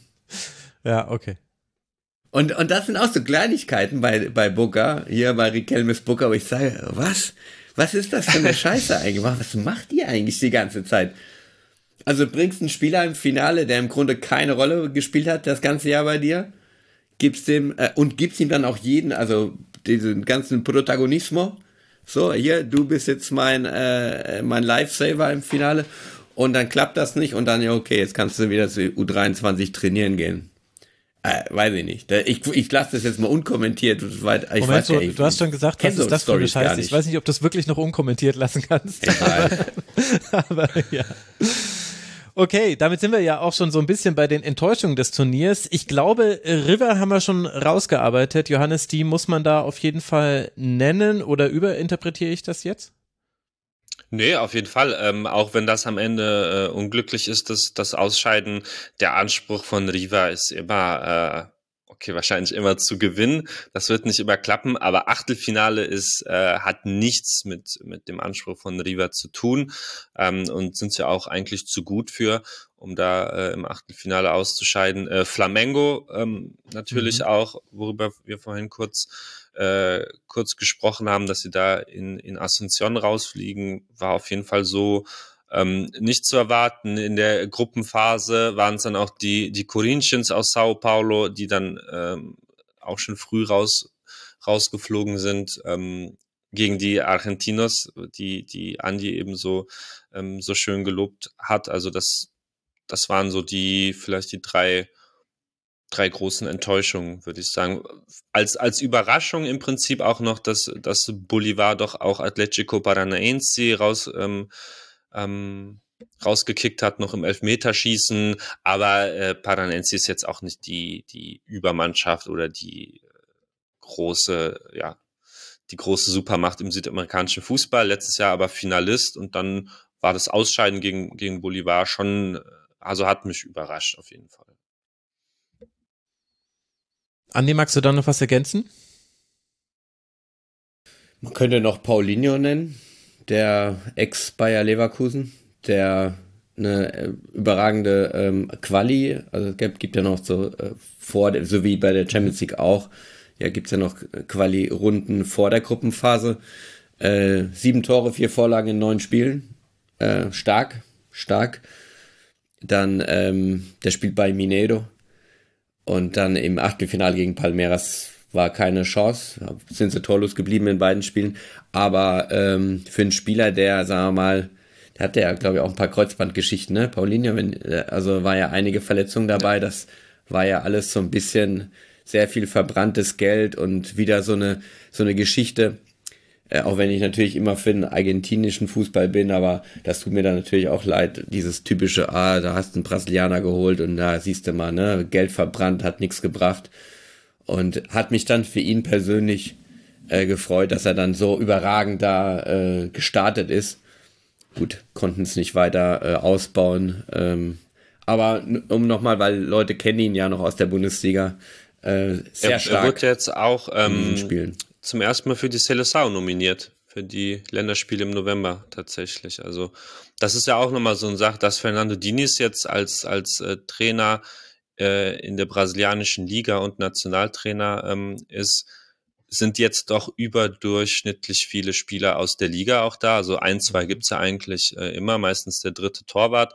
Das ist jetzt auch der Fall, aber dann ähm, wurde Paulinho jetzt das erste Mal äh, nominiert, Enrique von Palmeiras, äh, André natürlich, äh, sein Fluminense-Mann, Rafael Vega von Palmeiras, ähm, habe ich noch jemanden vergessen, aber ähm, ja, das nur so als kleine, kleine Randnotiz. Also, das ist, dass manche Spieler auch in jungen Jahren halt manchmal noch den, den Schritt tatsächlich nochmal zurück nach Südamerika machen, äh, machen können, machen müssen. Aber dann läuft es auf einmal wieder. Also, es gibt ja, gibt's ja viele Beispiele und Paulinho ist da sicherlich ein. Hm, 23 Jahre ja erst alt. Dann habe ich noch äh, eine letzte Frage, weil wir jetzt doch wieder bei Dinisch und der Seleção äh, gelandet sind. Du hast vorhin gesagt, Johannes, dass er wahrscheinlich nur für ein Jahr Trainer bleiben wird, aber ich dachte, das wäre ausgemachte Sache, dass er jetzt noch so lange Trainer macht, bis äh, Carlo Ancelotti übernimmt. Naja, solange, das muss man wissen, kein Vertrag unterschrieben ist, ist alles möglich. Ach, es ist also noch kein es Vertrag ist, unterschrieben. Es ist noch kein Vertrag unterschrieben. Ja. Ähm, es ist ähm, der, der Präsid brasilianische Verbandspräsident hat das in einem Interview schon so gesagt, dass Angelotti äh, Trainer wird. Angelotti hat da meines Wissens noch nichts zugesagt und und dass ähm, auch wenn jetzt äh, Brasilien im Oktober gegen zu Hause gegen Venezuela verloren hat, auch riesen äh, Blamage eigentlich. Ähm, deswegen kann es sein, dass sich da so gerade der, der Vibe wieder so ein bisschen ändert, aber die die Fernando Diniz hat eine Riesenunterstützung tatsächlich in Brasilien. Ähm, eben wegen diesem neuen Spielgefühl, was er, mhm. was er da, äh, wegen diesen neuen taktischen Ansätzen und auch seiner Person, ähm, so seinen Umgang mit Spielern. Er ist ja äh, gelernter Psychologe und hat auch einen ganz, ganz besonderen Umgang einfach mit, mit Spielern, weiß auch, wie er mit schwierigen Charakteren un, umgehen kann und ähm, das so alles in der Kombination. Für, für mich ist das, muss er muss er der, der Trainer der Seleção sein, aber man will ja immer ein bisschen mehr und natürlich ist äh, Carlo Ancelotti natürlich jetzt auch kein, kein Trainer. Äh, Blatt. Genau, äh, das könnte natürlich auch klappen, aber ähm, ich weiß nicht, für mein, mein Gefühl ist, dass, äh, dass Dinis Trainer bleiben, bleiben muss, ähm, aber wahrscheinlich wird es Ancelotti. Wobei die Serie auch gerissen ist, ne, für Brasilien, ne, in der die Qualifikationsspiele, die waren ja seit, ich weiß nicht, 2015, 16 oder so ungeschlagen. Und jetzt gegen Bielsa, Uruguay haben sie verloren. Und gegen Venezuela nicht gewonnen, war das, Ach, oder ich, so ne? rum, oder ja, ja. was war das? So Unschieden, Unschieden gegen Venezuela und gegen Uruguay verloren. Ähm, ja, werden wir mal sehen. Also, weil Denise hat auch nicht überall Erfolg gehabt, ne? Ja. Mal, also er kommt, ist jetzt natürlich jetzt stark bei, bei Fluminense, aber er hat auch andere Stationen schon gehabt, die nicht immer so gut gelaufen sind und ich weiß nicht, ich sag mal so, wenn du Ancelotti haben kannst, ey, klar, holst du. Außer er, er brilliert mhm. jetzt noch mit der Seleção, aber weiß ich nicht, ob er da jetzt noch wirklich die, äh, vor dem nächsten Turnier noch wirklich die, die, die Möglichkeit ja, hat. Zeit hat man ja sowieso nicht in Brasilien auf der Trainerposition. Also das ist ja, ist ja absurd, äh, wie, wie oft da die Trainer gewechselt werden. FC Santos hat, der hat jetzt für diese Saison bereits den vierten Trainer. Äh, das ist natürlich in der Seleção noch ein bisschen konservativer, aber klar, Zeit hat, hat äh, Dines nicht und jetzt mit den Ergebnissen ist es natürlich auch kritisch und man will wieder Weltmeister werden und dann holt am Ende doch wahrscheinlich ähm, Angelotti. Also das ist auch die wahrscheinlichere Variante, dass er da Trainer werden wird, um das nochmal so ein bisschen zu äh, aufzulösen. Aber äh, so von, von der von der brasilianischen Spielidee und Spielidentität ähm, finde ich schon, dass es der, der richtige Mann ist. Und ja. Ja, interessant. Ich dachte, es wäre schon alles ausgemacht, so wie man ja auch schon dachte, es wäre ausgemacht, dass Xabi Alonso dann von Leverkusen zu Real wechselt. Vielleicht sollten wir alle da, inklusive mir, einen Schritt zurücktreten und erstmal warten, bis Verträge unterschrieben sind. Richtig, ja, du hast recht. Es wird auch überall so geschrieben, dass das in Stein gemeißelt ist. Und wie gesagt, dadurch, dass der Verbandspräsident das auch so gesagt hat, also es gibt wahrscheinlich eine mündliche Vereinbarung, mhm. das, das wahrscheinlich schon, aber äh, Vertrag ist noch nicht unterschrieben. Okay, also dann warten wir das alles ab und ich empfehle allen Hörerinnen und Hörern äh, zwei Dinge. Zum einen werde ich in den Shownotes ein Video verlinken zum Fußball, den, ihr spielen lässt. Relationism ist das, wie man es jetzt äh, genannt hat, wurde von Malmö auch schon so zum Teil übernommen, aber da gibt es ein paar sehr gute YouTube-Videos, die das äh, gut erklären, was daran das Besondere ist.